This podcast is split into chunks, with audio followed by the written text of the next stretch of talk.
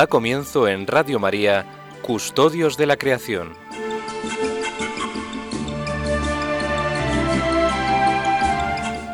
Dirigido por Lorena del Rey.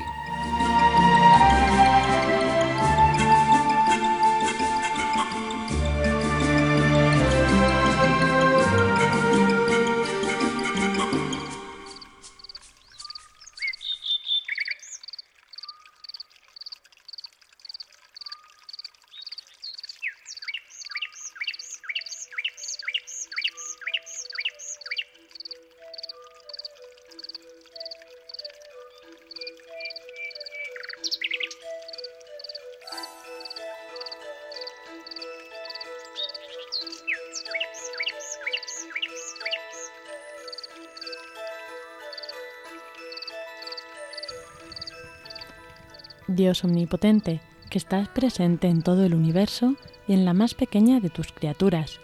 Tú que rodeas con tu ternura todo lo que existe, derrama en nosotros la fuerza de tu amor para que cuidemos la vida y la belleza. Inúndanos de paz, para que vivamos como hermanos y hermanas sin dañar a nadie. Dios de los pobres, ayúdanos a rescatar a los abandonados y olvidados de esta tierra que tanto valen a tus ojos. Sana nuestras vidas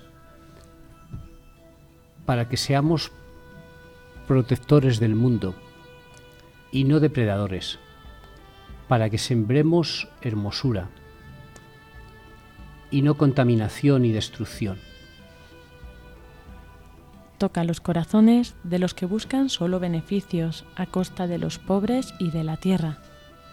Enséñanos a descubrir el valor de cada cosa, a contemplar admirados, a reconocer que estamos profundamente unidos con todas las criaturas en nuestro camino hacia tu luz infinita. Gracias porque estás con nosotros todos los días.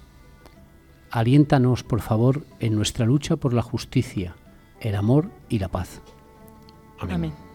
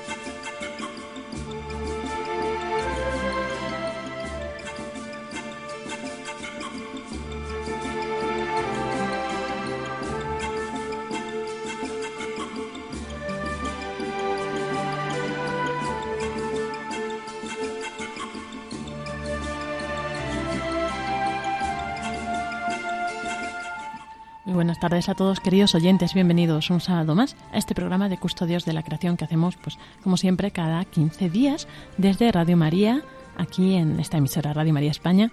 Y tengo, como siempre, a nuestros colaboradores. Buenas tardes, Pablo.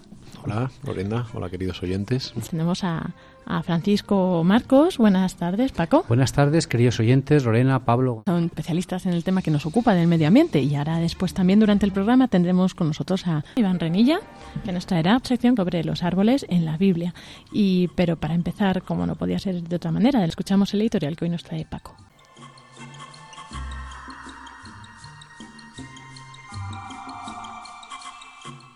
Buenas tardes, queridos oyentes de nuestro programa Custodios de la Creación de Radio María. Hoy vamos a comenzar, como en otros editoriales, contándoles a ustedes un refrán, un refrán de mi pueblo, que dice que hasta el 40 de mayo no te quites el sayo. El 40 de mayo pues no existe, lo que existe es el 9 de junio. Este refrán hace referencia a que hasta el 9 de junio en nuestros ecosistemas españoles, no así en otros países latinoamericanos que también nos escuchan, pues puede hacer mucho frío. Me vale a mí para hablar de lo que es quitarse el sayo. Quitarse el sayo es quitarse el abrigo, quitarse el jersey, quitarse la rebeca. nosotros tenemos que, por prudencia, mantener el sayo. En este programa les hemos hablado muchas veces ya del ecologismo prudente. El ecologismo prudente, como bien saben ustedes o han escuchado, tiene ocho puntos en los que se basa. Conocer para amar, pensar antes de actuar, no confundir los objetivos con los medios, actuar con prudencia, actuar con solidaridad, actuar con responsabilidad, recuperar lo maltratado y trabajar en equipo. Dentro del actuar con prudencia, quiero hablarles de que en ecología a veces se presenta el dilema entre el bien común y el respeto. En nuestro pasado programa se presentó un poquito ese dilema. ¿no?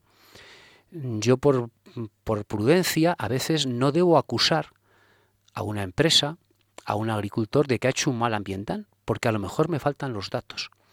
Por eso el ecologismo que preconizaba don Ángel Ramos y que preconizamos muchos es el ecologismo prudente. Hay ciertos grupos, no todos ecologistas, que a veces no son prudentes en sus críticas. Es muy fácil criticar, yo a mis alumnos les digo que imagínense ustedes que hay un río muy contaminado. Lo más fácil es decir, la empresa fulanita menganita ha contaminado el río. Eso es muy fácil, no hay que estudiar ni hay que pensar, gritar es gratis. A lo mejor no la ha contaminado esa empresa. Un trabajo más allá sería decir, la contaminación de este río ha sido producida por el bichito no sé qué, no sé cuántos. Está bien, es un estudio teórico, pero el río sigue contaminado. ¿Qué es lo que preconiza el ecologismo prudente? Ante ello lo que preconiza es, la razón por la que está este río contaminado es esta. Y la limpieza del río cuesta tanto dinero y vamos a hacerlo. Ese es el ecologismo prudente. En la ecología pueden contravenirse el principio del bien común con el principio de la prudencia.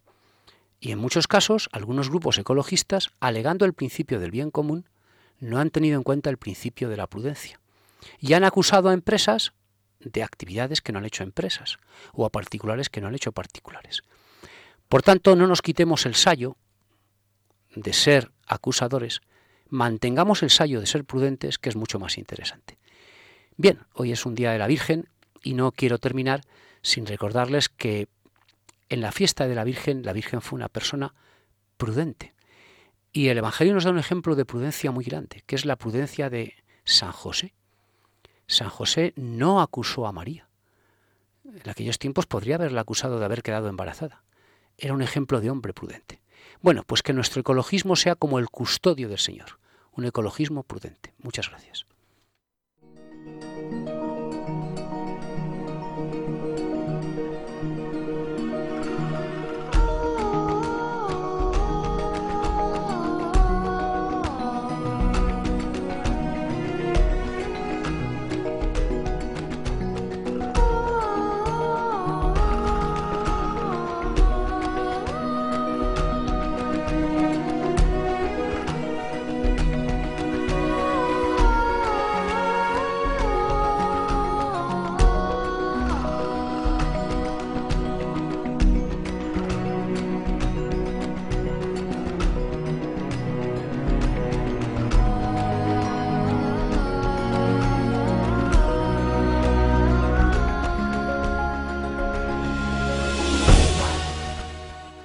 Y así comenzamos esta primera sección del programa, después de la editorial, del editorial de Paco, eh, con Pablo que nos va a contar eh, sobre, bueno, ahora que nos acercamos al aniversario de, la encíclica de Laudato Si, de tenerla entre nosotros, eh, pues bueno, Pablo, nos vas a contar creo varias cosas, ¿no? Efectivamente, estamos a un año de la encíclica y pocas veces se había, se había visto una, encíclica con tanta repercusión en el mundo. Y, por el mundo me refiero también al, mundo fuera de la iglesia, ¿no? De hecho, eh, parece que tiene más repercusión fuera que dentro, ¿no? A veces, porque eh, la, semana pasada, precisamente, pues hubo un encuentro con el antiguo ministro de Exteriores Moratinos, eh, estaba invitada Manuela Carmena, la alcaldesa de Madrid, fuerzas de varios partidos, y hoy en la prensa también decían que, que parece que la encíclica se ha vuelto un puente de, pues de comunicación entre, espacios sociales que parecían antagónicos, ¿no? Entonces, de hecho, pues está teniendo una, gran acogida y fruto de ello es, eh, vamos a mencionar algunas iniciativas. La primera es eh, una organización católica americana, Catholics for, um, Clima o algo así, no, recuerdo bien el nombre, que ha hecho una página web muy bonita, se llama Laudato Si Week, Laudato Si W-E-E-K, que es semana en inglés.org, porque entre el 12 y el 19 de junio se cumplirá un, eh, año de, la firma de la encíclica. Y es bonito ver cómo está habiendo una celebración global, tanto en Australia, África, América Latina, Asia, toda la gente que se quiere unir a la celebración del primer aniversario está haciendo un pequeño evento. Entonces yo quería invitar a nuestros oyentes a que se sumen, ¿no? que puede ser una pequeña celebración, una Eucaristía, un salir al río a limpiarlo, eh, hay miles de pequeñas iniciativas y lo bueno es que tú vas a esta página y te dices, pues estamos aquí en Torremocha del Jarama y para celebrar el primer aniversario de la Laudato Week hemos organizado que con la gente de la parroquia nos vamos a comer al río, una oración y a limpiarlo. Entonces, bueno, pues es una, repercusión muy bonita porque cada día que entro en la página pues veo más y más y más eh, personas y lugares y parroquias y que se están uniendo a la celebración del primer aniversario con actos concretos. Aparece un mapa para los que entréis en la página con los puntos ya de señalados en todo el mapa mundi donde va a haber eventos. Y en España todavía no hay. ¿Qué pasa? Bueno, en España vamos a el día 17 de junio vamos a presentar el Instituto Laudato Si para la Custodia de la Creación que ha sido erigido canónicamente por Monseñor Martínez, arzobispo de Granada. Así que dentro de poco pondremos nuestro puntito es verdad que el instituto se ha erigido canónicamente en Granada, pero bueno, vamos a hacer la presentación en Madrid porque nos ha pillado en Madrid. Pero sí, nos vamos a, nos vamos a unir a esta celebración con, la, con la presentación de, este precioso instituto que acaba de nacer. Podemos también poner, compartir estas páginas web en nuestro Facebook, así que allí los oyentes también los podéis, eh, podéis acceder al Facebook Custodios de la Creación y ahí os dejamos también los links. Pues es eh, por supuesto. ¿eh? Es, muy, es muy bonito que cada uno con, su iniciativa, con sus grupos, su parroquia, sus amigos, su organización, pueda hacer algo para dar gracias al Señor por, por habernos mandado a este Papa y por habernos mandado esta encíclica a través de, este Papa. También el instituto nuevo que se ha creado tiene una página web. Efectivamente, www.institutolaudatosi.org. Y, bueno, pues él tuvo la, se, promulgó canónicamente el 13 de mayo, el día de la Virgen de Fátima, y esta semana pasada pues ya se ha hecho pública la, erección canónica, depende del Seminario Mayor de Granada, y es un seminario que, perdón, es un instituto que aunque está localizado en Granada, eh, tiene una dimensión universal. De hecho, la mitad de sus miembros fundadores son canadienses, norteamericanos e ingleses. Y algún latino. El resto somos españoles. ¿Y se va a dedicar a este instituto a, qué? pues este instituto va a tener tres patas, o está teniendo tres patas. Hay una primera pata teológica, profundizar en la encíclica, y este es un trabajo ad intra y ad extra, ¿no? Eh, por un lado, eh, en, nuestra iglesia, pues esta encíclica nos viene muy bien para, fortalecernos en lo que es encontrarnos con el Señor en la belleza de la naturaleza, igual que uno se encuentra también con el Señor en el pobre que sufre, entender cómo es este encuentro, pero luego también alimentar el deseo de aliviar el sufrimiento del pobre, pues igual que se hacen hospitales, que responden a, este encuentro de, con Dios en, en el dolor, pues lo mismo tendremos que hacer con iniciativas concretas. Por lo tanto, hay una labor adintra de, de animar, de, de, ayudar a entender, ¿no? Muchas veces, eh, por ejemplo, la montaña se ha entendido como un lugar de superación. Entonces, como yo me supero y subo este pico, me encuentro con Dios porque estoy más cerca del cielo. Bueno, sí, pero, pero no te saltes el camino. El encuentro se produce también en disfrutar las flores, las aves, eh, respirar, dar, dar gracias en todo momento. ¿no? El otro día estuve con una amiga era una, amiga nacida en Guinea y se fue de campamento hace años y me contaba, ¿no? Que estaba subiendo a los picos de Europa y se quedó estasiada con el paisaje, ¿no? Y entonces le vino un pensamiento a la cabeza, ¿no? Dice, el Señor que ha hecho esta maravilla también me ha hecho a mí, ¿no? El Señor que ha hecho esta cosa tan maravillosa también a mí me ha hecho, o sea, que, que qué grande debo estar yo por dentro de belleza, de... ¿no? Pues ese descubrimiento interior y exterior del mundo y a través de la, esa presencia del misterio en la vida, ¿no? Es como vivimos inmersos en el misterio lo creado, ¿no? E, esa contemplación que tanto vivieron los monjes en el medievo, en, muchas épocas, tenemos que, tenemos que aprender a recuperarla y también a ponerla en práctica. ¿no? Entonces, lo primero del instituto es una profundización teológica y de, y de praxis, de, bueno, ¿y esto cómo se, cómo se cuece, cómo se hace? ¿no? Otra segunda es el trabajo con, con jóvenes. Y en este sentido no es que el instituto pretenda, que también lo hará trabajar directamente con jóvenes, sino alimentar el hecho de alentar el hecho de que haya parroquias, movimientos que también desarrollen su pata laudato si. En el instituto nos gustaría mucho que igual que en el Laudato Si Week, pues todo el mundo está colgando sus iniciativas, o del mismo modo que hay grupos scout en cientos de parroquias, que empieza a haber grupos Laudato Si de contemplación, de conservación de la naturaleza vinculados a la vida parroquial. Entonces, este, esta animación a la acción a través de la, de la vida parroquial es otra pata importante, ¿no? Y unida a esta va también el diálogo ecuménico y, con las gentes. La naturaleza nos une a todos. Pensemos lo que pensemos, recemos a quien recemos, aunque no recemos a nadie, la conmoción ante la belleza es común para todos, ¿no? Y es un punto de encuentro con, con quien podría parecer, pero si yo con este no tengo nada que ver, es de, es de la ideología contraria y además tiene otro color de pie, que no, que no, que esto nos une a todos, ¿no? Y, en este sentido, pues el, instituto pretende ser un, espacio de encuentro a través de la, de la conservación, cuidado, contemplación y disfrute de la naturaleza. Y por último, el Papa también habla de pobreza. Entonces, en, Granada, en concreto, eh, pues sucede que el mundo rural se va deteriorando, se va perdiendo y la gente se va a la ciudad. Muchas veces uno, pues los chavales se crían en un pueblo con todo lo bonito que es criarse en un pueblo, ¿no? De pues me bajo al río, estoy con los amigos, etcétera, y de repente para abrirte paso en la vida pues tienes que abandonar el pueblo, irte a la ciudad y te vuelves en alguien extraño, ¿no?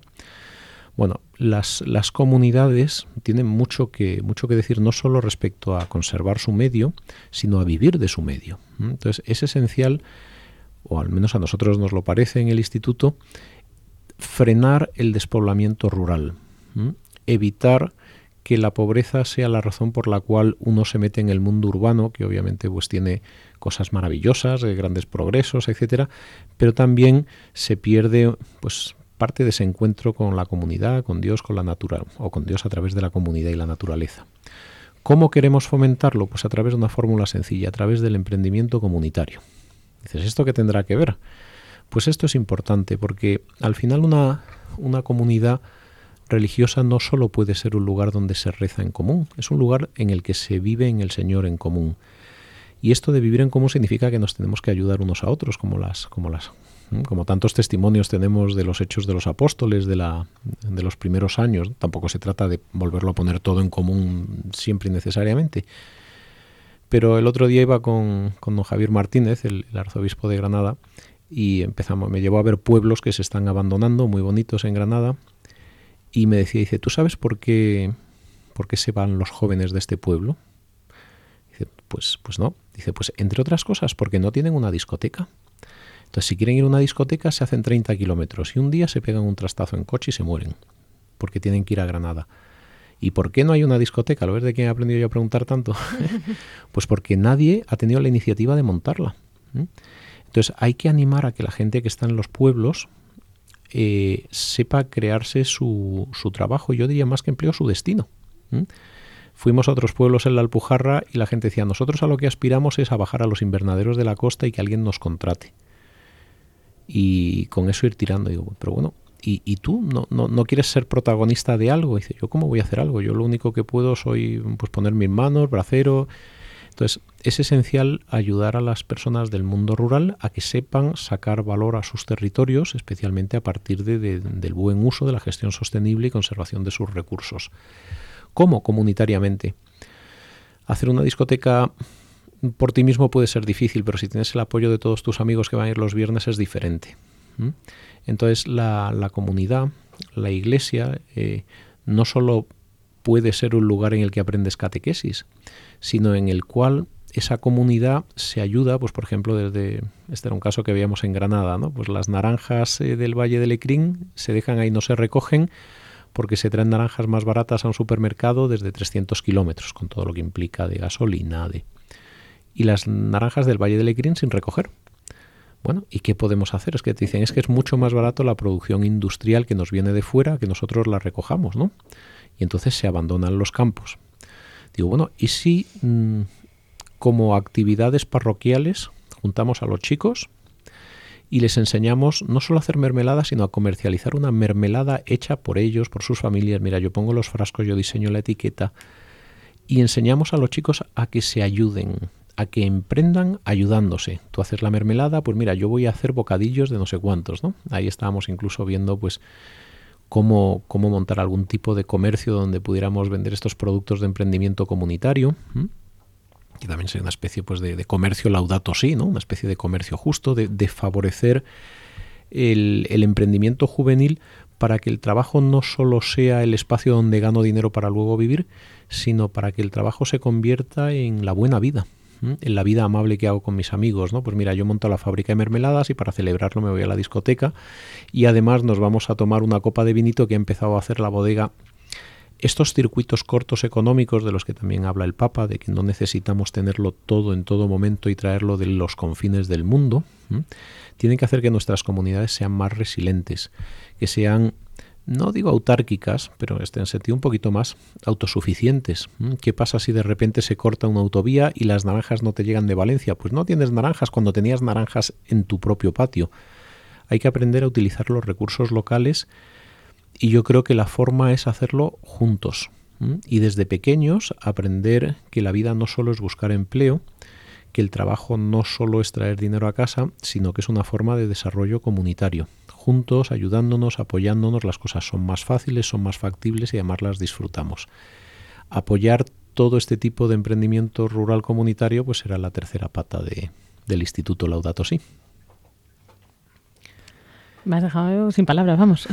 bueno, pues entonces, como yo todavía me quedan unas poquitas, aprovecho a todos nuestros oyentes. Tenemos una página, se llama www.instituto Laudato Si, y me vas a permitir que hagan una invitación a verla, a que vean los, los eh, patronos del instituto. Creo que en total sumamos 35 publicaciones eh, teológicas y académicas, es decir, em, se, se, ha procurado que la gente que estuviera en el instituto fuera gente de un mm, extenso y profundo currículum y sobre todo, pues también me vas a permitir, queremos dar a conocer todo esto y hemos organizado una, una convivencia curso del, del 11 al 17 de julio, me parece que es, en el Parque Nacional de Sierra Nevada, en el Hotel del Duque.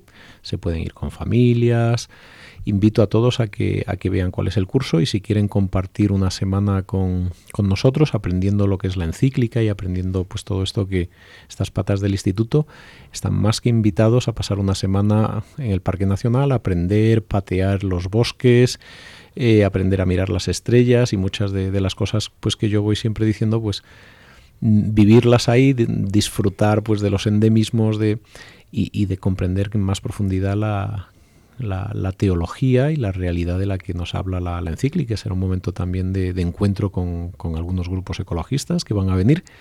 Y yo creo que va a ser un momento muy, muy bonito y ahí queda esa invitación para que nos acompañes, Lorena, y a todos los oyentes que quieran. Muchas gracias. Yo creo que es muy interesante pues el ver, igual que lo que veíamos al principio de la página de Laudato Si Week, y tantas instituciones que se suman, pues también cómo van surgiendo estas iniciativas, ¿no? Y pues por supuesto invitarles a, a conocer esta iniciativa, pero también a que creen las suyas. Efectivamente, yo le ando dando vueltas a una idea, yo creo que tendría que haber clubs Laudato Si por todo el mundo, cada parroquia, cada movimiento, pues hay movimientos, pues yo qué sé, son movimientos que trabajan con... Eh, con separación de sexos, ¿no? Pues un club laudato de, vinculado a un colegio solo de chicos y luego hay unos scout mixtos laudato sí y luego hay una parroquia pero sería, sería bonito que existieran como estos grupos o, clubs de actividades y entonces también desde el instituto pues queremos fomentar un poco que cada uno desde su espacio y desde su identidad cree estos, estos clubs juveniles y luego también grupos de, grupos de adultos, de salir a la naturaleza, de contemplarla, de, disfrutarla. Y, y obviamente lo, lo, bonito es que el espíritu sopla donde quiere y como quiere y nadie y quién es alguien para ponerle puertas al campo, ¿no?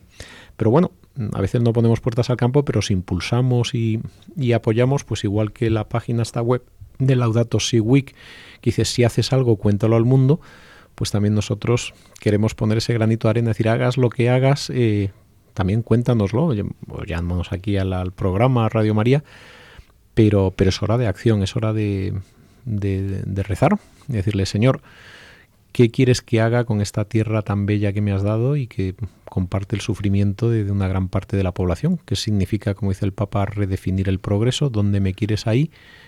¿De qué belleza me empapo?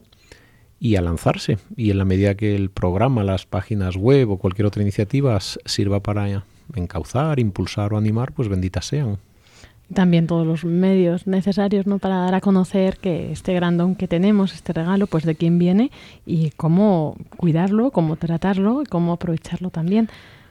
Claro, pero fíjate que eh, hay una parte intuitiva, es decir, cuando tú te casas, pues intuyes más o menos cómo cuidar a tu esposa, ¿no? Eh, pues ya los hombres primitivos a lo mejor le pegaban un mazazo en la cabeza, la cogían de la coleta y a la pa' casa. Y hombre, pues ya cuidar al cónyuge pues obviamente es una cosa que gracias a Dios pues la intuimos en la sociedad que estamos, pero no siempre lo sabemos todo sobre cómo cuidar a, nuestra esposa o nuestro esposo, ¿no? sino que necesitamos aprender. Por eso leemos, por eso pues encontramos un libro bonito de, oye, cómo mejorar nuestra vida matrimonial. Pues hay que, hay que prepararse, quiero decir, la tierra hay que cuidarla y la actitud es un cuidado, es una actitud interior, pero también tiene una expresión exterior concreta y, requiere de Igual que, que el que está casado tiene que entender a su mujer, el que vive en este planeta tiene que entender este planeta. Poquito. Sí, un poco. Para cuidarlo bien. Bueno, pues animamos a todos a esto, pues a conocer más, a profundizar más y a y pues quien tenga esta inspiración también, ¿no? Pues a crear esa iniciativa, aunque sea, pues bueno, yo creo, me estaba acordando ahora de una canción que nos pasaron hace tiempo que habían hecho con motivo de la encíclica. Pues por ejemplo, también eh, son iniciativas posibles, ¿no? Todo lo que sea necesario para dar a conocer este gran don, este regalo. Eh, os animamos también a escribirnos para compartir con nosotros si tenéis esas iniciativas, pues tanto al mail o vía Facebook, el mail custodios de la creación radiomaria.es y Facebook custodios de la creación. Y yo creo que vamos a aprovechar para escuchar esta canción que, nos eh, facilitaron también nuestros hermanos y que también tenéis disponible en Facebook. Muy bien, pues un saludo afectuoso a todos nuestros oyentes y a ti, Lorena. Muchas gracias, Pablo. Otra a ti. Buenas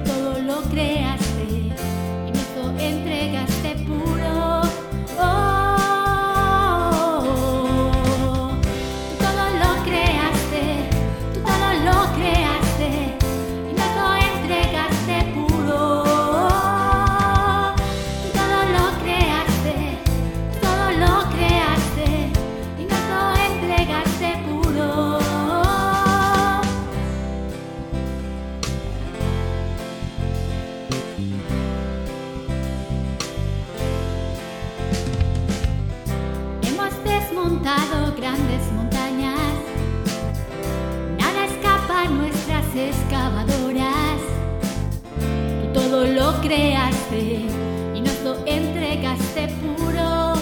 Oh, muchas aves mueren en una jaula y otras contra cables rompen sus alas. Tú todo lo creaste y nos lo entregaste puro.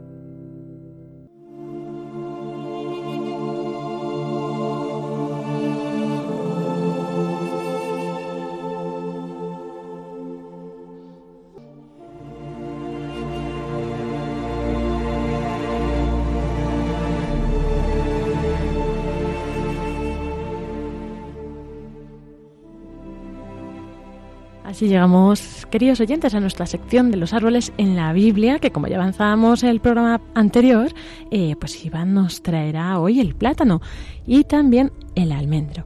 Así que él nos va a decir est- estos árboles en qué referencias de la Biblia están y también explicarnos pues más curiosidades y cosas que podemos conocer sobre ellos. Pues os dejo con Iván Renilla.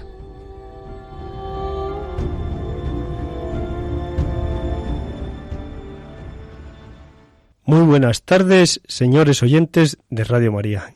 Un sábado más, de nuevo con ustedes, y hoy en la sección de los árboles de la Biblia les hablaremos sobre el almendro y sobre el plátano oriental o plátano de Occidente.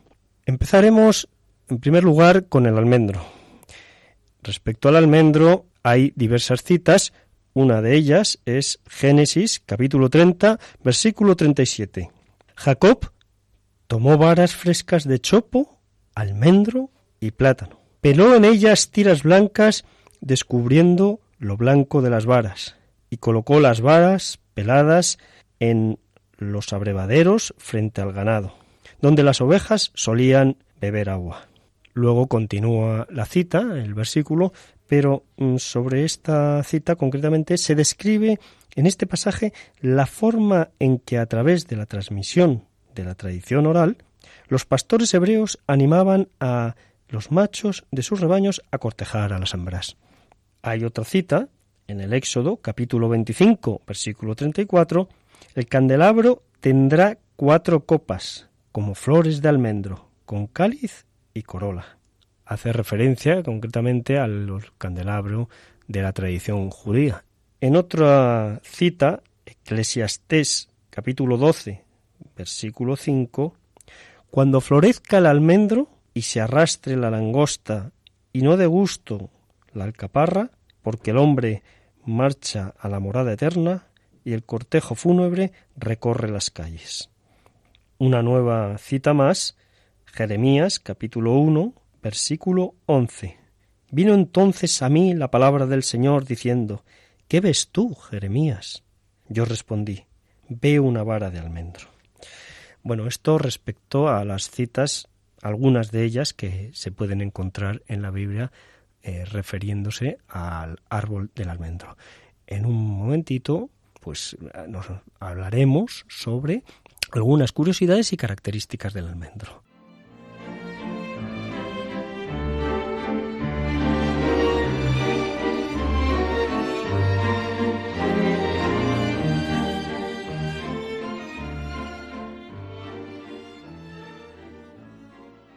Nombre botánico de el almendro es Amygdalus communis o Prunus dulcis. Eh, su nombre común, como todos ustedes saben, es almendro y pertenece a la familia de las rosáceas. Eh, su origen y su distribución pues parece tener origen en los macizos montañosos de Asia Central, concretamente en Persia, la actual Irán, y en Mesopotamia, la actual Irak. Su distribución natural actual se extiende desde el este del Mediterráneo, Siria y los Balcanes hasta el Mediterráneo occidental, la península ibérica. Su talla puede rondar entre los 3 y 10 metros, con llegando a un máximo de 20 metros, y su edad entre 30 y 100 años. La floración se produce entre enero, los meses de enero y marzo. Es un árbol de hoja caduca y su altitud en la que se desarrolla y vegeta se encuentra entre el nivel del mar y los 1600 metros. Los suelos suelen ser sueltos, arenosos y desde luego no soporta suelos encharcados. La madera es una madera dura. Tiene usos medicinales, pues, alivia, por ejemplo, las inflamaciones de vejiga y de vías respiratorias y combate el estreñimiento en forma mm, de aceite de almendras, es decir, aplicándolo como aceite de almendra. Reduce los ronquidos se suministra un preparado de huevo con aceite de almendra batido y añadiendo un poco de agua de azahar. Por su contenido en calcio, fósforo, hierro, magnesio, potasio y zinc, es muy beneficiosa para los dientes, los huesos, combatiendo la osteoporosis, la hipertensión y la retención de líquidos. Eh, respecto al punto de vista o en lo que se refiere al aspecto gastronómico, es un excelente componente en la elaboración de tartas, de turrones, mazapanes y también tiene aplicaciones en la cosmética. El uso de aceite de almendras, que es rico en ácidos oleico y linoleico, ah, que son antioxidantes y ralentizan el factor de envejecimiento de las células evitando la acción de los famosos radicales libres. Respecto a algunas curiosidades, pues mm, en primer lugar decirles que hay dos tipos de almendro, atendiendo a su fruto, almendra dulce y amarga. Estas últimas, las amargas, son tóxicas por tener una sustancia que al actuar en nuestro estómago una serie de enzimas genera el famoso ácido cianhídrico, un veneno que puede producir, pues, en fin, una serie de malestares importantes, vómitos, problemas respiratorios, etcétera, y que si se ingestan en una cantidad en adultos de 20 almendras amargas y en niños de 15 almendras amargas, puede producir incluso la muerte. Bueno, les hablaré a continuación de una expresión que creo que muchos conocemos, la expresión del truco del almendruco. El almendruco es el fruto cuando la almendra está aún inmadura, con la cubierta externa verde, con la cáscara, el mesocarpio y la semilla. La almendra es eh, la semilla que se encuentra dentro de la cáscara. En la Edad Media, donde la costumbre de la vigilia, el no comer productos animales, era muy estricta, los dulces, en vez de elaborarse con leche de vaca, se hacían con leche de almendra. Pero para hacer esta leche se usaban los almendrucos, en vez de las almendras, para de esa manera reducir el tiempo de remojo que se era necesario para ablandar la almendra. De ahí el famoso dicho del truco del almendruco. Bueno, respecto al simbolismo de las flores, las flores de almendro representan la tranquilidad, y esto es debido a que necesita un clima apacible donde esté resguardado o a refugio de las heladas tardías que son tan dañinas para sus flores.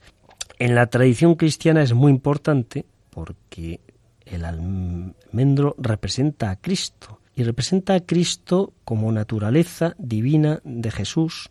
Esa naturaleza divina de Jesús se esconde en la naturaleza humana y su naturaleza humana se escondía en el seno de una humilde y gran mujer que fue la Virgen María. Por eso en la iconografía medieval se representa a Jesús, a la Virgen y a los santos dentro de media cáscara de almendra. Esta idea eh, se heredó de la tradición hebrea, que consideraba la almendra como un fruto que representaba lo escondido. Ya por último decirles bueno que la variedad considerada de mejor calidad de almendra en el mundo es la variedad malagueña llamada Jordania. y que la mayor producción de almendras del mundo se encuentra en California, que produce el 80% de la producción mundial.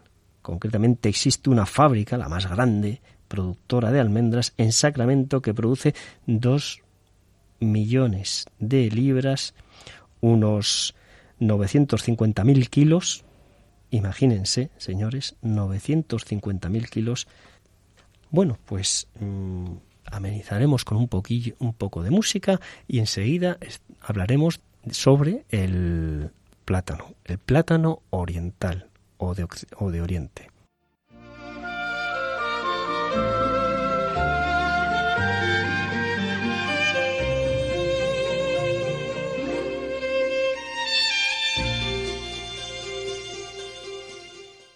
Pues plátano oriental o Platanus orientalis, plátano de Oriente, que es concretamente el que se cita en la Biblia. Yo les voy a dar dos referencias dos citas bíblicas porque hay una tercera, la que se mm, tiene lugar en el Génesis capítulo 30-37, que ya se la di anteriormente al hablar del almendro. Les daré la cita del eclesiástico, capítulo 24, versículos del 12 al 14, donde menciona al plátano. Yo eché raíces en un pueblo glorioso, en la porción del Señor, en su herencia. Crecí como un cedro en el Líbano y como un ciprés en los montes de Hermón. Crecí como una palmera en Engadí y como los rosales de, en Jericó, como un hermoso olivo en el valle y como un plátano me levé hacia lo alto. Usan, como se puede dar cuenta, los escritores de la Biblia nos mm, remiten al plátano como árbol grandioso y elevado, como árbol alto que representa grandiosidad y majestuosidad. Luego en otra cita, concretamente la de Ezequiel, capítulo 31, versículos del 7 al 8, era pues hermoso en su grandeza por la extensión de sus ramas, porque sus raíces estaban junto a muchas aguas. Los cedros no igualaban en el huerto de Dios, los cipreses no se le podían comparar con su ramaje, y los plátanos no igualaban sus ramas. Ningún árbol en el huerto de Dios podía compararse a él en hermosura. Algunas traducciones de textos bíblicos en este pasaje hacen referencia al castaño en lugar del plátano, aunque en estas latitudes de Palestina, en Mesopotamia, Mesopotamia como ya les comenté, es la actual Irak, es difícil que prospere y menos aún que consigan florecer los castaños por el clima árido y seco. El plátano es amigo y buen compañero de cursos de agua, pero se adapta bien a ambientes secos. Bueno, pues de nuevo, otra vez, música para que podamos pensar en todas estas palabras y todas estas citas bíblicas y de nuevo con ustedes para terminar ya con las curiosidades y características del plátano.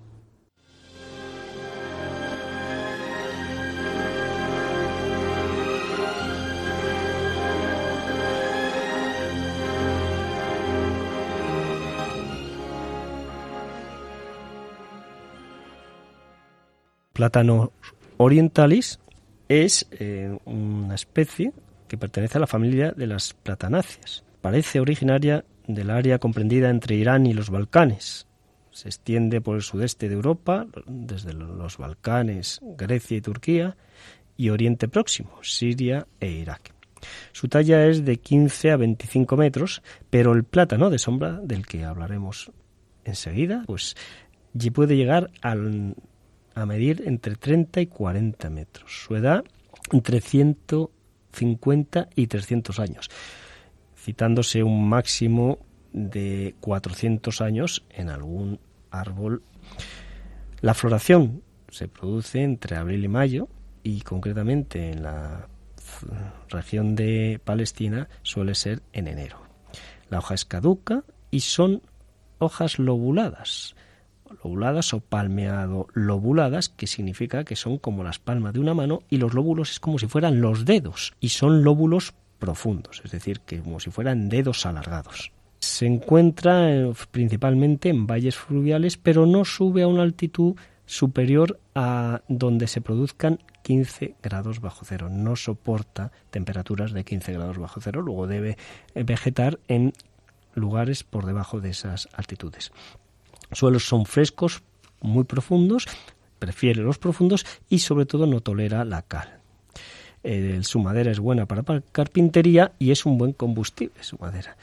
Otros usos, pues uso muy importante es el ornamental en parques, paseos y avenidas de ciudades. Sus principales valores ornamentales son su buena sombra, por su amplia copa, y la belleza de su corteza, que es una corteza moteada de colores grises, verdes, verduzcos y marrón claro, y se produce porque se desprenden pequeñas láminas de su, de su corteza y queda como un mosaico moteado en ella lo cual le hace muy, muy, muy bonito. En su pariente híbrido, el plátano de sombra destaca su majestuosidad. Como ya hemos dicho, puede alcanzar los 40 metros de talla y se ha citado algún ejemplar con 11 metros de perímetro, de cuerda, es decir, alrededor de su tronco. Eh, la etimología, dentro del apartado de curiosidades, la palabra latina platanus procede del término griego plátanos, cuya raíz plat significa ancho o espacioso, en referencia a la amplitud de su copa. Por otra parte, en hebreo se usa la expresión armón, cuyo significado es pelado, que indica la descamación de la corteza en escamas, dejando esos escudetes a modo de mosaico. La historia, pues la historia eh, del árbol del plátano de sombra es la historia de un encuentro entre Oriente y Occidente la historia del plátano de sombra, efectivamente. El plátano híbrida, que así lo denominó el portugués Brotero, o más conocido el Platanus hispánica, fue así nombrado por Philip Miller. Philip Miller fue un jardinero, el jardinero jefe del Chelsea Physic Garden de Londres entre los años 1721 y 1771. Y dense cuenta increíble, toda una vida dedicada a la jardinería, 50 años. Y le puso el nombre de hispánica porque las plantas que usó para su identificación procedían de España. Parece ser que el origen de este árbol, del Platanus hispánica, el híbrido formado por la unión del Platanus occidentalis, procedente del este y oeste y norte de Estados Unidos, y el Platanus orientalis, procedente de las zonas de Turquía, de Irán, Irak, el suroeste asiático, se produjo en la Universidad de Oxford allá por el año 1680. Luego, para terminar, comentarles que realmente es curiosísimo porque el tamaño de su semilla es diminuto, pequeñísimo. Fíjense que en un kilo llegan a entrar 350.000 semillas. 350.000 semillas en solo un kilo. Bueno, señores oyentes, queridísimos oyentes de la de María, hasta un sábado, un próximo sábado, en que volvamos a encontrarnos. Si Dios quiere, que Dios les bendiga. Muy buenas tardes.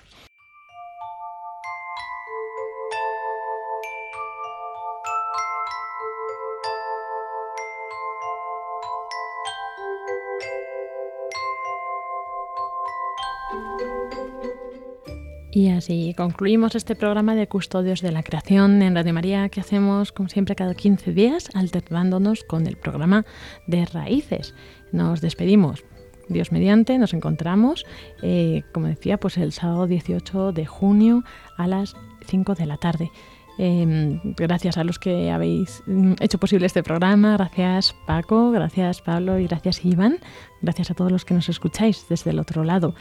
Recordaros los medios para comunicaros con nosotros, las vías para proponernos vuestras iniciativas, comentarios, sugerencias, eh, custodios de la creación arroba radiomaria.es. También en Facebook, Custodios de la Creación.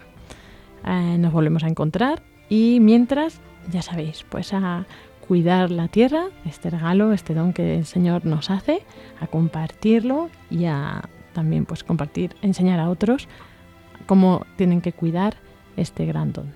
Muy buenas tardes a todos y que Dios os bendiga.